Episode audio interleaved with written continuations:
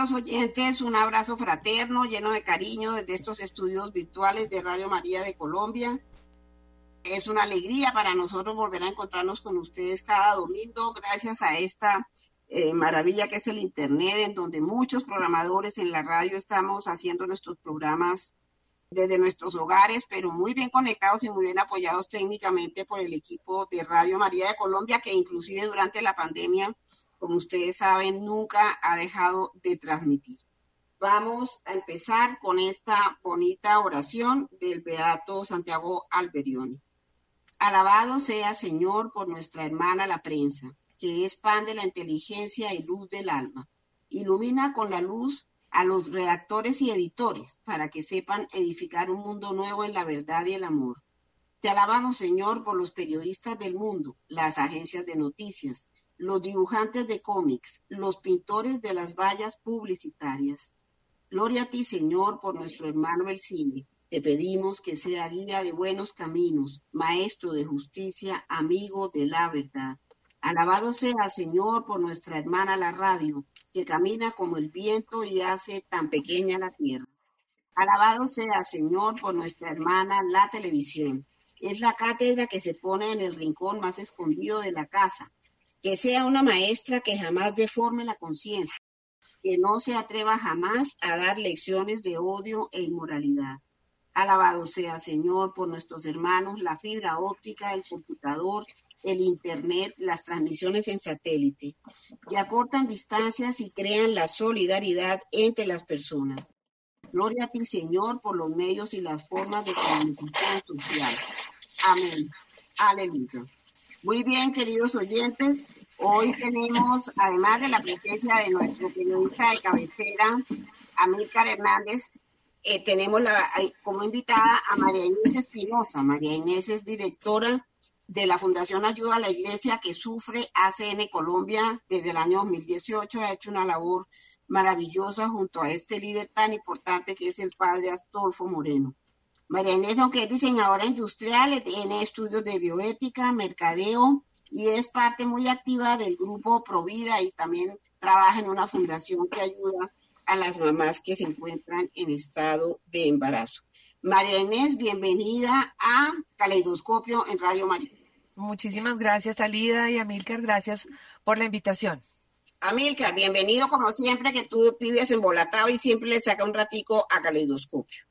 Bueno, Alida, María Inés, amigos oyentes de Radio María, como siempre, reciban un muy cordial saludo. Y aquí estamos nuevamente para hablar sobre la iglesia y los medios de comunicación. Así es. Entonces, María Inés tiene para un tema, queridos oyentes, muy interesante que tiene que toca mucho el corazón de los oyentes de Radio María y es que ha sido presentado hace pocos días el informe sobre libertad religiosa en el mundo. Y ahí se registran datos muy importantes sobre persecución religiosa, sobre amenazas por el ejercicio de la fe, y cómo en, muchos países esto es un hecho que pasa impune, es decir, esto no es atendido por las autoridades de muchos países, lo cual es muy triste porque yo creo que no solamente Colombia en su constitución, sino muchos países a nivel constitucional contemplan la libertad de cultos, la libertad religiosa de los ciudadanos en cada país. De manera que, siendo así, debería ser un derecho protegido por el Estado, por el gobierno, y parece, según veo en algún resumen que nos ha pasado María Inés, pues que esto no ocurre así. De manera, María Inés, no sé si ya nos pudiéramos concentrar en lo que son las principales conclusiones del informe de libertad religiosa, que entre otras cosas tiene la gran ventaja que tiene un origen civil, un origen laico. No es un informe elaborado por ninguna institución religiosa, no, es un origen civil y esto le da una gran credibilidad porque además fue presentado en el Vaticano, y, al más alto nivel fueron divulgados sus resultados. De manera, María Inés, ¿qué, nos puedes contar sobre este informe de libertad religiosa? Bueno, eh, Alida, nosotros eh, este informe desde 1999 eh, lo producimos eh, cada dos años con el ánimo de ir viendo como la temperatura, de alguna manera decirlo, de, la, de la libertad religiosa en el mundo entero y pues eh, este último que fue lanzado el 22 de junio, como bien lo has dicho, pues trae una información que es importante y de relevancia para, para este momento que estamos viendo en la humanidad. De hecho, hemos visto que hay nuevos actores dentro del mapa de los 196 países, que seguramente si ustedes tienen la oportunidad de verlo en nuestra página web, que es www.acncolombia.org, y buscan informe de libertad religiosa, pues allí podrán ver toda una información interactiva en la que pueden consultar inclusive por, eh, por países. Y estamos viendo pues una, una gravedad de países en observación y, y otros que ya pues pasaron como lo hemos hablado en oportunidades anteriores, de la discriminación a la persecución, digamos que son los dos estatus que nosotros, digamos, enrostramos.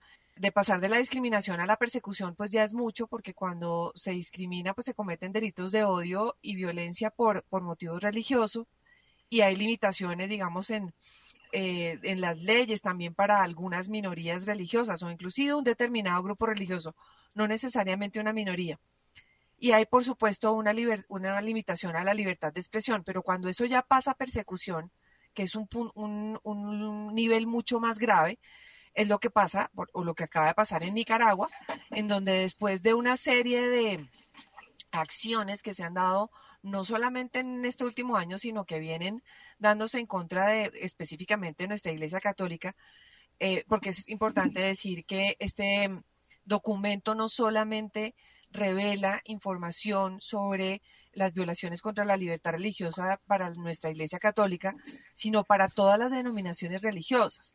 Pero en particular de lo que estoy hablando en este momento de Nicaragua, pues ha sido una casi que metodológicamente como han ido mellando la presencia de la Iglesia, endilgándoles y, y culpándolos de cosas que obviamente no son reales para sacarlos del país, pues y teniendo ya, digamos, una persecución directa con nuestra iglesia, como ya lo hemos visto anteriormente. Una de las grandes conclusiones o terribles conclusiones de nuestro informe es que en 61 de los 196 países del mundo eh, se, está, se está violando la libertad religiosa. Dentro de esos ciento, eh, dentro de esos 61 países, 28 de ellos sufren persecución y 33 de ellos sufren discriminación. Eso no quiere decir que todas las personas que vivan en esos países eh, de comunidades que son perseguidas, todos sean perseguidos, no, pero significa que hay una persecución que se puede evidenciar.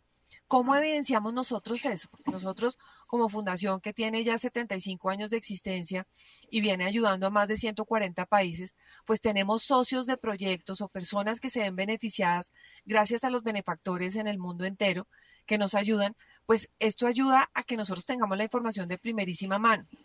Por supuesto, hay lugares del mundo en donde nosotros no podemos, eh, sino eh, investigar sobre, la, sobre esta violación a un derecho humano fundamental, pero eh, pues no podemos tener ni siquiera un proyecto, porque hay países como la China o Corea del Norte, bueno, especialmente Corea del Norte, en donde específicamente nuestra iglesia no tiene una población que pueda practicar abiertamente la religión. Entonces, como les iba diciendo, el 62 ciento de la población mundial, o sea, casi 4.900 millones de personas, viven en países en donde, se viola gravemente o muy gravemente la libertad religiosa.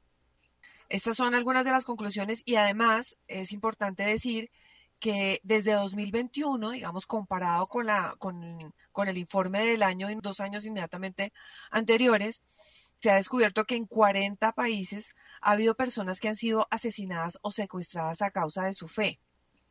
¿Cierto? También que en 36 países los autores rara vez o nunca son procesados por el sistema judicial.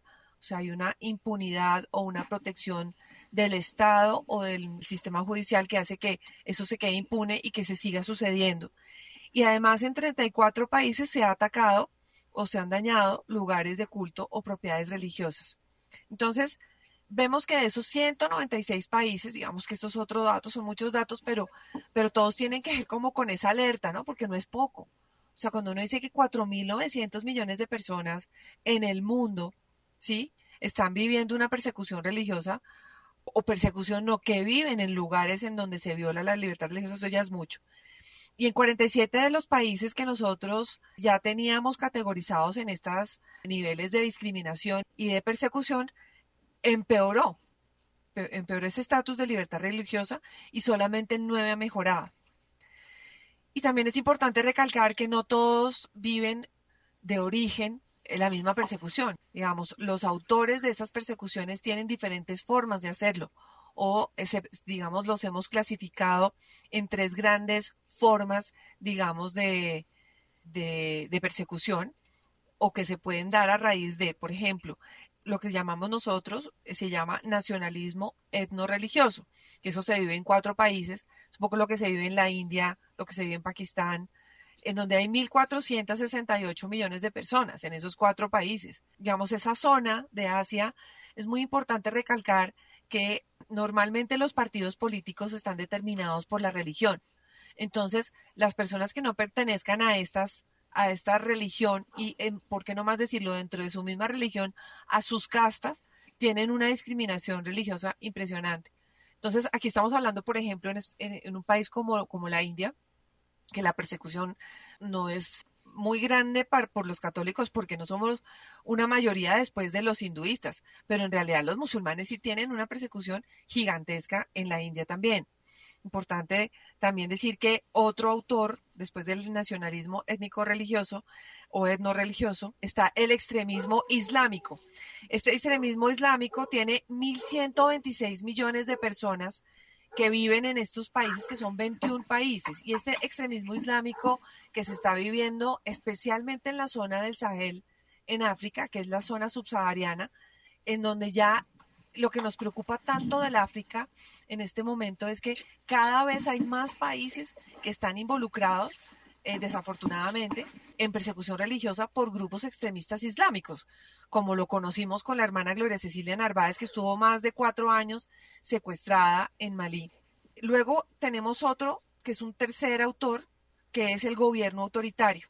Esto se, se da en 49 países y tiene una población de 4.515 millones de personas. Estamos hablando de que estos países de gobierno autoritario, pues imagínate la China, ya solo con tener la China, pues tenemos estos miles de millones de personas que vienen en esta zona del mundo, Corea del Norte, digamos que son de los que se caracterizan, digámoslo así. Entonces estamos viendo un mapa mundial en donde se está tiñendo de rojo, realmente, como lo vemos nosotros, que es el tono que se le da a la persecución, si lo ven en el mapa, y un tono naranja que es el de la discriminación. Entonces vemos en el mismo mapa que ustedes ya seguramente verán y tendrán alguna imagen, las flechas para arriba o para abajo que indican si ha mejorado, ha cambiado o sigue en la misma situación. Realmente esas, esas son, digamos, digamos como, como las cifras, ¿no es cierto? Pero hay unas conclusiones que van más allá de las cifras. Aquí tenemos varias que están nombradas que ya hablamos pues de algunas como estos 4.900 millones de personas y la observación de factores preocupantes, ¿no? Se identifican países en los que se han verificado factores que podrían llevar a una degradación de la libertad religiosa. Hemos visto que en Nigeria ya es una locura, o sea, han quemado eh, durante los últimos meses más de 300 capillas, eh, secuestran a los sacerdotes, pero al mismo tiempo, para no dejar esto en un nivel como de desesperanza, es el país que tiene más semillero de seminaristas en el mundo. No gratis, también suceden estas cosas, ¿no? Que es tristísimas y todo, pero nuestro Señor, que lo ve todo y que sabe cómo suscita esto en los corazones, este amor, porque es verdad que los que dan aliento en estas zonas del mundo, en muchos casos, pues eh, realmente es nuestra iglesia, ¿no? Uno lo ve en muchos países en donde eh, los obispos y los sacerdotes y aquí mismo en nuestro país dan la vida por atender en, sus, en situaciones muy precarias. Y pues eso, eso de sostener y dar esperanza, pues es un motor, ¿no? Es un motor. Otro tema, digamos, que tiene que ver, digamos, dentro de las grandes conclusiones, es que hay un aumento de la persecución de comunidades religiosas mayoritarias, ¿sí? Que esto parece una cosa contradictoria, porque por el hecho de que sean una comunidad religiosa mayoritaria en un país no significa que tengan el poder o, puedan ejercerlo, sino son dominados por unos pocos que los arrodillan y los doblan. ¿Qué está pasando con los musulmanes en el mundo? Cuando estamos hablando del extremismo musulmán, que es este que, que, vemos en tantos lugares, que es una colonización física, es una conquista, lo que nosotros llamamos el califato transnacional. Ellos van y lo lograron durante el COVID, ir llegando a países a donde nunca habían llegado, en el sur de África, que eso no se veía, ¿no? En Mozambique, en Burkina Faso.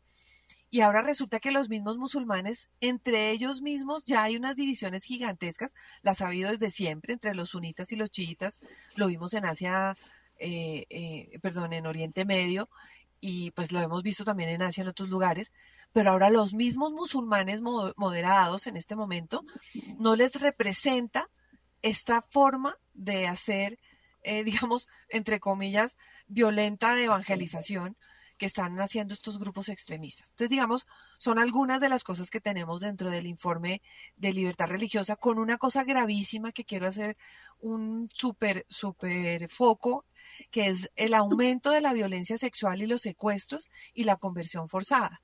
¿sí? Se mencionan eh, los secuestros eh, de las niñas y de las mujeres eh, para llevarlas por los extremistas islámicos, mujeres especialmente cristianas y católicas que las sacan chiquitas desde sus casas, desde los 13 años o menos, para llevarlos a los harems, como lo ha hecho Boko Haram, ISIS en otros países, para violarlas, para embarazarlas y para convertirlas a la fuerza en matrimonios forzados, en Pakistán expresamente, en donde hay una impunidad total, bueno, casi total.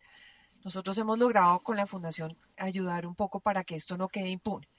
Y otro tema muy importante que ha surgido con este tema de la inteligencia artificial, que es terrible, es la persecución que se está logrando en este momento gracias a esta inteligencia artificial.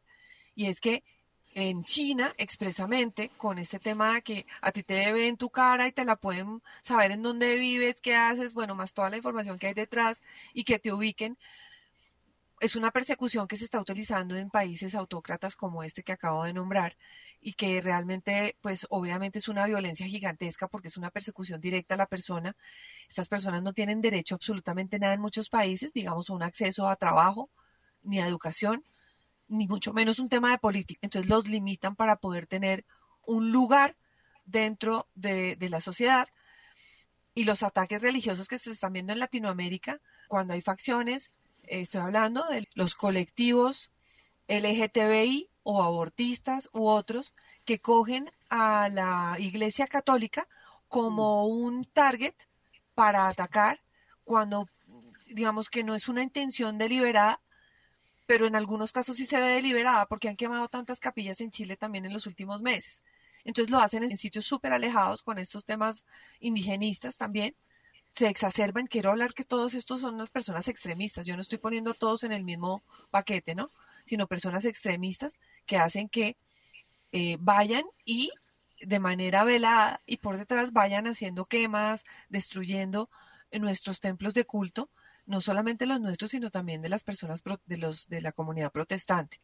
Entonces, yo considero, nosotros, digamos, hemos denunciado esto por medio del informe, que hay muchos factores y que se están anidando en el mundo por un silencio de, las, de la comunidad internacional y de los mismos eh, gobernantes de estos países, cosa que nosotros no podemos hacer.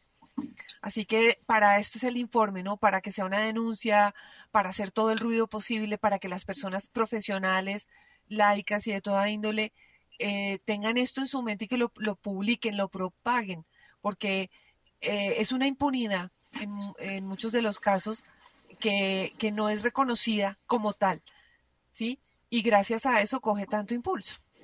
Estas son como las principales, Alida y Amilcar. Muy bien, María Yo quería resaltar, yo recuerdo cuando empezó esta persecución del, del Estado Islámico contra los cristianos, eh, yo recuerdo que hablamos con el padre Pedro Montes en, el estudio allá en Montes, Luis Montes, exactamente. Él venía de allá de, de, las tierras donde trabaja, de la India, y además era testigo directo de toda la persecución que estaba ocurriendo, y ahí aclaramos una cosa la persecución contra los cristianos no es contra cristianos, como le decimos aquí en Colombia, evangélicos, no, es contra los católicos. Entonces yo recuerdo, recién elegido el Papa Francisco, empezó esta, eh, hubo un incremento de la persecución del Estado Islámico contra los cristianos. Entonces ahí, primero que todo, nos aclaró el padre Luis Montes que se trataba de católicos, no son cristianos, eh, como llamamos acá y como les dije eh, evangélicos y es, es contra los católicos. Y en ese momento el Papa Francisco, una declaración que me impresionó porque él estaba aterrado y dolido de ver cómo perseguían a su gente, el Papa alcanzó a decir que él no estaba seguro cuántos años iba a vivir, pero estaba impresionado por las noticias y toda la persecución del Estado Islámico. De manera que eso primero que todo tenerlo muy claro. Y estaba viendo con preocupación que en África tiende a aumentar la persecución religiosa. Yo quería preguntarte si, por ejemplo, este informe que se publica cada dos años, como nos has contado, se ha, eh, me imagino que se ha hecho llegar a las Naciones Unidas, a UNESCO, a la OEA, a todos los organismos internacionales que pertenecen al sistema de Naciones Unidas. ¿Esto ha tenido algún eh, trámite allá? ¿Esto ha sido presentado por algún gobierno, por la misma ACN? ¿O cómo, eh, qué, qué digamos, qué pasos se han tratado de dar dentro del sistema de Naciones Unidas, María Es que a mí me aterra la impunidad y que los mismos gobiernos no se muevan para defender un derecho que es fundamental. Cuéntanos. De acuerdo, eh, sí, nosotros tenemos un lobby importantísimo que se hace directamente en la ONU y pues en Bélgica directamente nosotros tenemos presencia precisamente con la directora o la editora en jefe del informe de libertad religiosa que es Marcela Szymanski. Sí, nosotros constantemente estamos haciendo estas denuncias. Por esa razón, en 2021 nos dieron el 22 de agosto la ONU hizo un reconocimiento del día por la violación a los derechos humanos fundamentales a la libertad religiosa, reconociendo los mártires y las víctimas por esta violación eh, fundamental, que es el 22 de agosto. Yo sinceramente te digo, yo agrada, digamos, me parece que sí, de pronto habría que agradecer porque se reconozca esto. Claro que sirve ese lobby, hacer las denuncias, porque eso hace que se hace visible. Pues si esto no hubiera sido así, la hermana Gloria no estaría entre nosotros, así te la pongo porque eso fue una labor impresionante del Santo Padre, de la Fundación, de nuestro país, de Francia, eh, frente a las Naciones Unidas y, una presión impresionante al presidente de Malí, que, mejor dicho, había mercenarios que tenían que conseguir viva a la hermana Gloria para devolverla, junto con la francesa con la que estaba secuestrada. O sea, se puso así de ese tono, ¿sí? Pero eso mataron a una protestante que estaba dentro del grupo de las mujeres que estaban con la hermana Gloria, que era canadiense, porque también ella, bueno, pues como lo cuenta la hermana Gloria en su testimonio, entonces, claro, Canadá también se metió. Entonces, claro, si era Colombia, lamento decirlo, pues el estatus no era tan importante. Se volvió importantísimo porque entró Francia, porque entró Canadá, pues obviamente luego se mete el Estado Vaticano y luego pesa ya la cosa, ¿no? Eh, al nivel que tiene que pensar también, porque no sé los detalles, pero sé que nosotros tuvimos mucho que ver, nosotros como eh, como su fundación pontificia, no, no ACN, pero sí, nosotros también duramos muchísimos años orando por ella, haciendo una denuncia constante de esto y hacer que sonaran los medios, porque lo más grave que puede pasar es que esto no suene, ¿sí? Que se vuelva normal y como dices, entonces, pues claro, con ese lobby que se hace, digamos, en los eh, estamentos internacionales, pues se logra, por supuesto, que nos copien, como se dice, que, que, nos sigan mencionando. Eh, sin embargo, me parece que hay una, como lo hemos dicho, que es otra conclusión que ya hemos sacado del informe anterior, hay una persecución educada que está muy de moda en nuestros países occidentales, que es el silencio, ¿no? Que es no me hables de religión, eh, no me hables de política y nos juntan dentro de eso, o silenciar a aquellas personas que tienen muy claro o que tenemos muy claro nuestra situación de práctica religiosa para que no podamos por ese mismo nos veten para pronunciarnos en política, en educación o en cualquier otra cosa. Entonces, las minorías o no, porque ya creo que cada día se vuelven más mayorías, están coartando la libertad de las personas que practicamos una religión como si eso fuera algo que nos limitara mentalmente, ¿sí? Para poder opinar sobre algo, como si no tuviéramos la capacidad, como decía Marcos Peckel, como si fuéramos retrasados mentales, para poder opinar sobre algún tema, ¿sí? Como si no tuviéramos esa capacidad de hacerlo. Y eso es lo que nosotros no podemos permitir por esas denuncias entonces en los estamentos internacionales son tan importantes y se hacen desde el principio y tenemos un lobby constante ya. Muy bien, muy bien. No sé si Amilca quiere hacer algún comentario con respecto a todo el informe de María Inés, que ha sido muy completo. Sí, claro, la he estado escuchando con mucha atención. Eh, estamos acostumbrados a escuchar hablar de libertad de prensa en los medios de comunicación, pero hay que comenzar a que la opinión pública se acostumbra a escuchar también el tema de libertad religiosa. Yo estoy aterrado, por decirlo menos, de ese panorama, de ese mapa que acaba de mostrar María Inés. Y me gustaría que rápidamente desagregáramos un poco la cosa para entenderla mejor, para puntualizarla. A mí me gustaría, por ejemplo, muy brevemente que me dijeras cuáles son los cinco primeros países 28 que mencionan ustedes en discriminación como los mayores. Son más de cinco, pero te nombro no, no, los...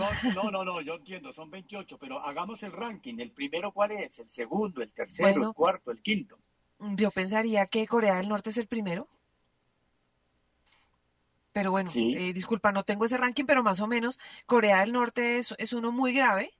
Eh, pienso que Nicaragua está punteando impresionante en ese ranking terrible.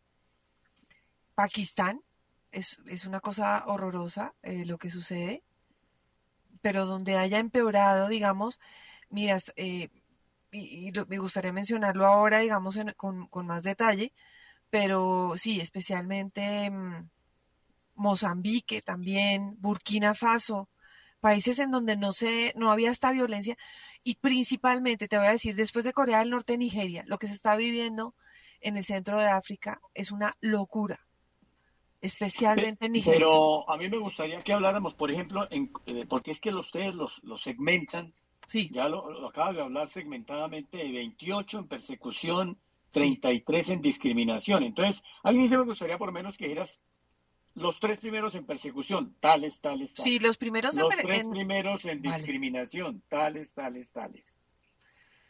Bueno, pues mira, en, en, en, discriminación, que son, digamos, antes de la persecución, está Etiopía, está Egipto, eh, y pues allá tenemos nosotros, obviamente, nuestros amigos precisamente Luis Montes, eh, el padre Luis Montes está en este momento en Egipto. Digamos que los tres primeros en, en discriminación son Etiopía, Egipto, y yo me atrevería a decir que, pues veladamente, eh, pues sí se está viviendo una situación muy difícil también en, en nuestros países latinoamericanos, como en, como en Venezuela, ¿no? Ajá. Ahora, María Inés, ¿qué esa medición? Bases para que incluyan un país en una u otra lista. ¿Cómo hacen ustedes ese, esa medición, ese ranking, esa selección? ¿Con base en qué parámetros? Sí, nosotros tenemos una metodología que tiene cuatro pasos, bueno, muchos más, es mucho más eh, intensa, pero eh, empieza con la, con la medición de la intolerancia, enseguida sigue la, eh, la, la discriminación, luego la persecución y en la última es el genocidio.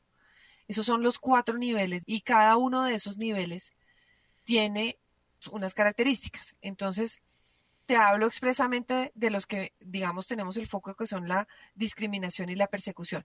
Entonces, para, para poder meter a un país en discriminación, o voy a hablar desde la persecución primero, si te parece, que es la más grave. Entonces, se cometen delitos de odio y violencia por motivos religiosos. Ese es uno. Esa es una de las características. Las víctimas son discriminadas, desposeídas e incluso asesinadas ilegalmente. Todo esto, o sea, si nos concentramos en Nicaragua y en Corea del Norte, está sucediendo. La persecución pasa a ser genocidio cuando adquiere un, un carácter sistemático, no circunstancial. Se perfila una campaña activa con el fin de exterminar, expulsar o someter a un determinado grupo de personas por su religión por parte del Estado de otros grupos y la otra es los miembros de ciertas religiones pueden ser objeto de crímenes castigados por la ley, incluso asesinados, despojo de bienes y propiedades, deportación, exilio, secuestro, esclavización sexual bajo pretexto de conversión religiosa, acusación de blasfemia, todo amparado por leyes que no consideran a estos ciudadanos en condiciones de desigualdad y los que cometen delitos no suelen ser castigados. Entonces ahí entran en esos tres primeros, después de leer esto, Nicaragua, Pakistán y Corea del Norte. Más otros más que están en el mapa en rojo, ¿no? Ok, ahora bien, ¿hacen encuestas o, meten los países por informaciones de prensa? ¿Cómo se, se materializa eso? ¿Cómo se maneja esa información o cómo se maneja para tomar esa decisión de incluir un país en uno u otro grupo? Bueno, tienen que cumplir estas características, como te acabo de leer, la persecución, discriminación tiene otro, intolerancia tiene otro, y según estos parámetros, todos los países pasan por ese sedazo. ¿Y cómo obtenemos la información? Pues por las constituciones de los países, por los, por los socios de proyecto o comunidades religiosas con las que tenemos constante relación en estos lugares y podemos comprobar, además de lo que sale en la prensa, que se están cometiendo este tipo de delitos. Por, también por las nunciaturas, en donde sea que las haya, porque obviamente en muchos de estos ni las hay. Entonces son muchas fuentes de información que se cruzan eh, son dos años de trabajo con un equipo interdisciplinario en el que participan más de 60 personas, eh, en la, solo en la producción, ¿no? Como es la investigación y poder lograr a sacar estas conclusiones. Entonces, cuando tú te metes en el, en el, en, en esta, eh, en la página nuestra y ves esto de manera interactiva, en cada uno de los países vas a encontrar cómo está distribuida, digamos, la, qué prácticas religiosas se, se, eh, se practican, valga la redundancia, en estos países, eh, o cómo están distribuidas por porcentajes, vas a ver el detalle de la constitución o el marco legal y constitucional de cada país y además vas a ver cuál es la conclusión que hay al respecto de cada uno. Ahora bien, ¿cómo se socializa ese informe? Porque es un informe crudo, un informe con un soporte de estudio, de análisis, de cifras, de datos, yo creo que hasta encuestas de pronto, que sería interesante saber. Pero cómo, digamos, se socializa, porque yo veo que, que esto no llega a los medios. Tal vez los medios católicos, los medios religiosos, los medios de comunicación que están alineados con la iglesia, pues tienen acceso a esta información, pero, pero no sé si esto lo socializan masivamente en los medios y, hombre, también con los gobiernos, digamos, entregándoselo a los gobiernos de los respectivos países para que por lo menos sepan que existe un estudio que demuestra un diagnóstico que es muy complejo. Que es gravísimo y gracias por decirlo, Amilcar, esto es lo que nosotros necesitamos. Eh, lo que hacemos nosotros es que el mismo día en que se lanza el informe, cada dos años, eh, hacemos el lanzamiento, en los, tratamos de hacerlo en los 23 países casi de manera simultánea, eh, porque además obviamente el informe sale unos días antes, pero tiene un embargo para que todos salgamos al tiempo. Y pues es tan importante que en Italia pues estuvo, eh, en Italia, eh, te estoy hablando de los demás países en donde se logró hacer el, lanzamiento del informe, pues estamos hablando de que estaban los representantes del Parlamento, por ejemplo, en Portugal, eh, que estaban la, personas muy importantes del Vaticano y del gobierno italiano en el lanzamiento. Nosotros tuvimos este lanzamiento aquí en Bogotá y tuvimos una presencia increíble de medios también no confesionales y nos han dado muchísimo bombo y yo doy muchas gracias por eso porque como es tan grave, pero nosotros tenemos que estar, como se dice aquí en Colombia, dando dolor a dos años de esto, porque es que tenemos que dejarlo en, el, en la cabeza de las personas marcado. Y es verdad que ya depende también un poco de los medios. Estamos haciendo rondas de medios nosotros constantemente en diferentes ciudades de Colombia, en el mundo entero. Y sí, claro, que nos sacan en las confesionales, maravilloso, porque eso es, digamos, lo que nos toca a nosotros como iglesia, ¿no es cierto? Pero me ha llamado mucho la atención que este año expresamente en Colombia, y agradezco eso inmensamente, nos han copiado mucho los de los medios también y están sacándonos mucho, lo cual nos ayuda muchísimo porque es verdad que la gente se sorprende, ¿no? El que, el que no está acostumbrado a ver esta información, que la verdad la mayoría no lo puede creer que haya gente que esté muriendo por su fe, pero claro, como ya se nos explotó la bomba en la cara con lo de Nicaragua, estamos despertando, ¿no? A una realidad.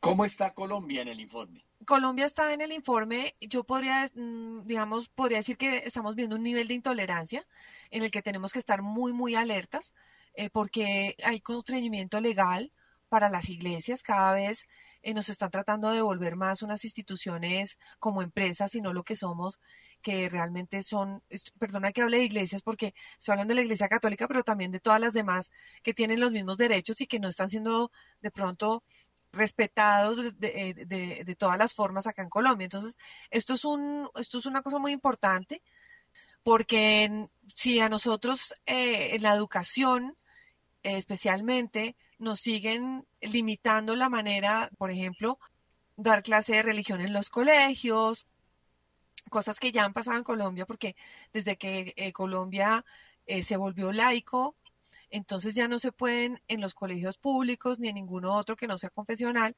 hablar de religión, ¿cierto? Y, y tampoco eh, que nosotros nos podamos expresar desde nuestro punto de vista para tomar decisiones públicas, pero claro que es verdad que lo estamos logrando y yo le doy gracias a Dios por todas estas personas que se están eh, logrando hacer en el Senado y en el Congreso, hacer eh, visible la posición de las personas creyentes. Y cuando hablo de creyentes hablo de, de, de, todas las religiones, porque es verdad que en cuestiones con respecto al aborto y a otras eh, posiciones estamos de acuerdo todos es, es, una, es un consenso. Entonces, sí hemos logrado cosas gracias a trabajar en conjunto. Por eso esto, también es, eh, digamos, es una bandera más que veo que se, se viene trabajando en Colombia. Entonces, es muy importante que nosotros no nos dejemos limitar por las minorías, por la dictadura de las minorías, que hace que nos silencien cuando tenemos que pronunciarnos con respecto a algo. Y eso lo tenemos que, esa pelea, que no, ojalá no sea pelea, sino que se tiene que dar no solamente desde el sentimiento y desde la pasión, sino ser realmente objetivos para las discusiones. Y no solamente hablar de temas religiosos cuando se habla de eso, sino hablar de esa integridad del ser humano. Porque a veces nos quedamos en el apasionamiento y eso no es una manera de dialogar. Pienso que es como por donde tenemos que trabajarle, ¿no? Bueno, yo quería preguntarle también sobre las garantías. Precisamente la falta de garantías muchas veces distorsiona la libertad religiosa. Entonces, Acabas de hablar precisamente de las expresiones públicas en contra del aborto, en contra de la normatividad o en contra de las decisiones legislativas que se tomen a favor o en contra de hechos concretos como el aborto.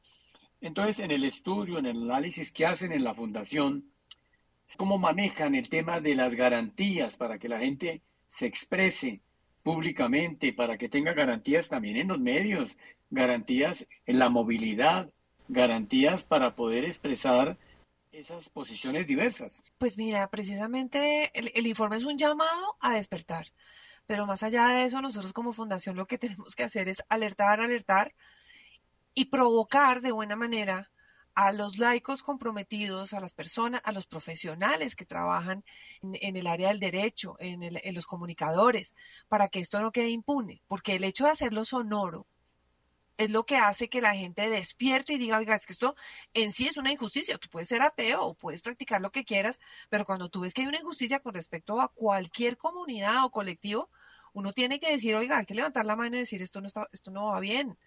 ¿Sí? No es que solo me importa lo mío y mi pedacito. Entonces, y más ahora cuando tantas, hay tantas causas tan light, ¿sí? Que, que, no, que no tienen tanta importancia. Entonces, es ahí donde nosotros eh, lo hemos repetido, que cuando se sucedan este tipo de ataques y cosas hay que registrarlas, eh, haciendo las denuncias propias legales que haya que hacer, ¿sí? Ante las fiscalías, y que eso va, llevando un récord. Y, cuando el, si fuera el gobierno de turno o, que no nos copien o que no nos, no nos den el lugar que nos corresponde, pues hay que hacer una denuncia internacional a los tribunales internacionales.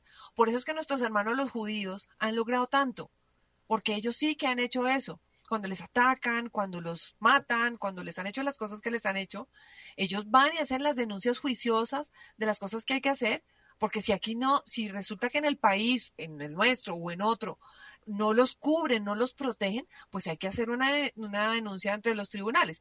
Por eso es que nosotros con esta labor que hace la Fundación también, que se llama advocacy, pero lo hacemos en lugares, no en Colombia, en donde sí hay abogados y, y, las personas tienen algún tipo de libertad, sino en Pakistán, donde no hay quien defienda a esas familias de esas niñas que sacan para los matrimonios forzados y las violaciones. Entonces, algunos abogados en Pakistán se le miden a trabajar para poder defender esas causas. Eso es lo que hay que hacer. Si yo, por ejemplo, en una empresa, en una institución, padezco un constreñimiento por el ejercicio de mi religión, ¿Qué puedo hacer? ¿A dónde debo ir? ¿Qué debo decir? ¿A dónde puedo expresarlo? Bueno, yo no, yo no soy abogada, pero yo sí creo que uno con un abogado tiene que asesorarse para hacer una denuncia y no tener miedo, ¿no? Porque es que nosotros cuando no denunciamos las cosas se vuelven impunidad. Eh, claro, hay miedo de porque puede haber amenazas, pero es decir, hay que hacer las denuncias pertinentes en el lugar oportuno, como tiene que ser, conseguir las pruebas, ¿no es cierto? Las cosas tienen que hacerse como tienen que ser, o sea, conseguir pruebas fehacientes, fuertes, que logren que esa persona si sufre, por ejemplo, un constreñimiento por causa de su religión en un lugar en donde trabaja o por una convicción, por ejemplo, de objeción de conciencia, y quiero sacar esto a relucir, porque eh, estamos hablando de los médicos que no quieren practicar un aborto o una eutanasia, o estamos hablando de una persona que no se quiso vacunar y por razón de esa vacuna lo echaron del trabajo y vedadamente le dijeron que era por otra causa, pero se sabe que fue por esa. Entonces, ojo, o sea, aquí nosotros tenemos que asesorarnos bien, eh, buscar las formas de denunciar, eh, porque hay cosas que se hacen por objeción de conciencia y que deben ser respetadas que no me interesa que yo te caiga bien o mal por esto, es que yo tengo un derecho, es un derecho fundamental. No, y para eso la Constitución del 91 sí creó la tutela como, como eh, herramienta. Área, exactamente, una herramienta jurídica para hacer respetar. Pero estaba yo pensando, eh, a uno le impresiona definitivamente saber que están reunidos los cristianos en una iglesia, en una iglesia, por ejemplo, en Mozambique, y llegan los grupos que son aliados con el Estado Islámico e incendian el templo con todas estas personas adentro porque además cierran puertas para asegurarse de que mueran. Entonces yo pienso que esos son los hechos que son eh, más impresionantes y que la gente tiene que saber. Yo creo que a pesar de todo el esfuerzo que hace la, la Fundación Ayuda a la Iglesia que sufre y ACN, es importante incrementar mucho lo que es la información, la divulgación, influir en la opinión pública de manera, por fortuna, Colombia es un país, Colombia es un país en donde se respeta la libertad de cultos y, sin embargo, nos contaba Marenes cómo ya hay logros en donde ya de religión, de una religión, de la religión católica especialmente, como, como la clase de religión que anteriormente se dictaba, ya no se puede hablar entonces, sino que es una concepción general de la divinidad y de Dios, pero nada amarrado a ninguna religión. Eso es para todas las religiones perder un espacio importante. Hay un eh, caso muy eh, que me recuerdo mucho y es el caso de la China, porque sé que en el informe, María está contemplado como uno de los países que más, del Asia, que más persecución religiosa tiene, ya saliéndonos del continente africano. Y yo recuerdo que en algún momento, y lo siguen haciendo, las autoridades chinas, antes de, por ejemplo, la época de Semana Santa, encarcelan a los sacerdotes y encarcelan a los obispos de manera que no puedan celebrar durante la Semana Santa y así cierran puertas para una comunidad religiosa que es increíble, pero en, China hay cantidad de católicos, cosa que uno no se imaginaría que esto fuera posible teniendo en cuenta la persecución que el gobierno ha establecido, pero sistemática para que no se pueda hacer el ejercicio de la religión. Diría yo, Mariana, es que China no está dentro de los países en donde eh, se cometen los genocidios o hay la persecución, pero sí hay una discriminación total y no permitir que una comunidad asista a los templos en una determinada época del año. Miremos un poquito el caso de China, porque también han sido asesinados muchos obispos y muchos sacerdotes por la persecución religiosa. Yo, yo, pues te que lamento decirte que no nos podemos pronunciar sobre este tema, porque es una situación difícil que se vive en China y lamentablemente en estos países, como otros que también es difícil comentar, la persecución es tan grave que si hablamos de este tema es posible que haya venganzas contra la misma iglesia en China. Entonces, así es de difícil. Entonces, eh, decir algo más que lo que dice el informe, que en realidad, pues sí, en algunas zonas eh, las personas no pueden practicar su culto, nos queda muy difícil. Claro, claro, es que eso va contra un derecho que es la libertad religiosa. En Colombia existe la tutela, pero yo me imagino que en cada país, si tomamos cada uno de los países, especialmente los países en donde hay más persecución, los mecanismos legales van a ser diferentes. Y ahí los abogados en estos países me imagino que tienen la importante labor de tomar las acciones que lleven al respeto del ejercicio de la libertad de cultos, porque la persecución del Estado Islámico es, es a nivel de genocidio, es a nivel de asesinatos, es a nivel, o sea, incendiar un templo con la gente adentro y cerrar las puertas para asegurarse de que mueran, esto es lo más cruel que podamos haber, eh, haber vivido en, en este siglo, en esta época eh, también veo, María Inés, en el informe que mucha gente en los países asiáticos ya dice que no pertenece a ninguna religión. Es tal pues la persecución y todo lo que esto conlleva, que ya mucha, mucha gente y en varios países eh, hay un porcentaje importante donde la gente dice que no pertenecen a ninguna religión. Esto eh, está desarrollado un poco más en el informe, me imagino. Sí, sí, señora. sí, no solamente porque estén aseados un poco del comportamiento de, sus, de, los, de ellos mismos, eh, me refiero a los extremistas religiosos expresamente de los musulmanes, sino también es una, un tema generalizado, ¿no? Este secularismo que nosotros estamos viendo que hace que eh, se termine volviendo casi un odio por las personas que practicamos cualquier religión, entonces, o que se nos sea vedado, como hablaba antes, eh, poder hablar o, o decir públicamente eh, yo también insto a las personas que nos están escuchando de verdad no tener miedo, ¿no? Porque, como decíamos, ¿no? Uno va a almorzar o, está por ahí o pasa al frente de un templo y ya eh, darse una bendición al frente da miedo o, o, da o les parece ridículo. Nosotros no tenemos, nos falta mucha valentía para para llevar nuestra fe en alto y ahí pienso también que lo lindo que está pasando en medio de todas estas cifras un poco de desesperanza es que nos evangelizan mucho eh, las personas que viven en África y en otros lugares del mundo, que no tienen acceso a una iglesia en cada esquina y que no tienen la posibilidad de confesarse con frecuencia o de practicar su fe como lo podemos tener nosotros en nuestros países latinoamericanos y, y están dispuestos a dar su vida por, por por nuestro Señor, ¿no? Por, por lo que practican. Entonces, es bonito también ver que en medio de tanta crudeza y violencia, eh, acaban de matar a no sé cuántos en una iglesia el domingo pasado y la gente va a misa otra vez. No dejan de ir. Entonces uno dice, Dios mío, ¿yo volvería? ¿Yo realmente volvería a hacerlo? La hermana Gloria Cecilia diciendo, es que yo quiero volver a Mali, yo quiero volver a trabajar con mi gente. Y uno dice, pero estuviste más de cuatro años secuestrada, ¿por qué quisieras volver? No, porque es que es mi misión, porque, porque nuestro Señor me pone esto en el corazón, ¿no? Que, que la misión de la iglesia es preciosa en ese sentido. Y yo creo que tenemos mucho que decir y mucho que hablar porque la gente sí se está convirtiendo en masa en, en estos países que he nombrado porque dicen, miren cómo se aman.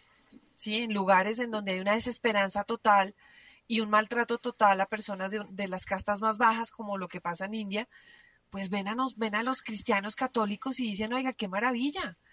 Yo quiero que, que, o sea, que alguien me diga que yo valgo la pena y que me dignifique. Eso solo lo hace una persona que tenga eh, realmente un, pues a Dios en el corazón.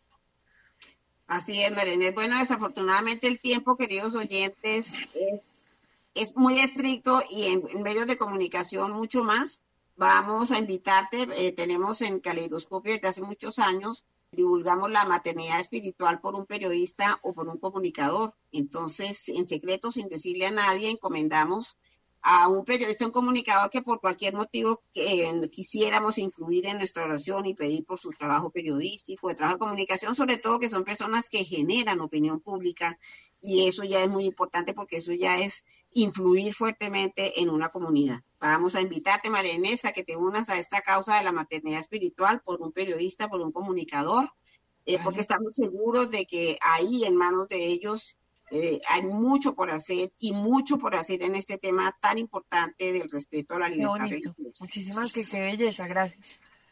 Bueno, le agradecemos también a Milcar Hernández por su tiempo. Sabemos que está bien ocupado, sin embargo, saca un ratico y por esta oportunidad, Marenés, de traer a Caleidoscopio un tema tan bonito como el de la libertad religiosa, el respeto por la libertad de cultos.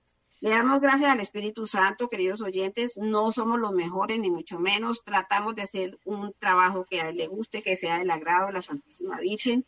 A Clara Germán por abrirnos la puerta, una persona inquieta por todo lo, lo, que es la informática, el Internet, los medios de comunicación, y a ustedes, queridos oyentes, por su atención.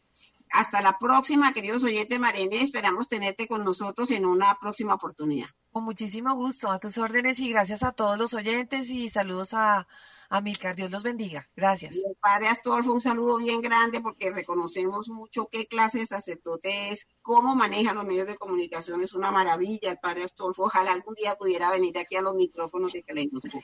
Claro que sí, le diré. Mucho gusto. Bueno, hasta la próxima, queridos oyentes. A Milcar, muchas gracias. Hasta luego.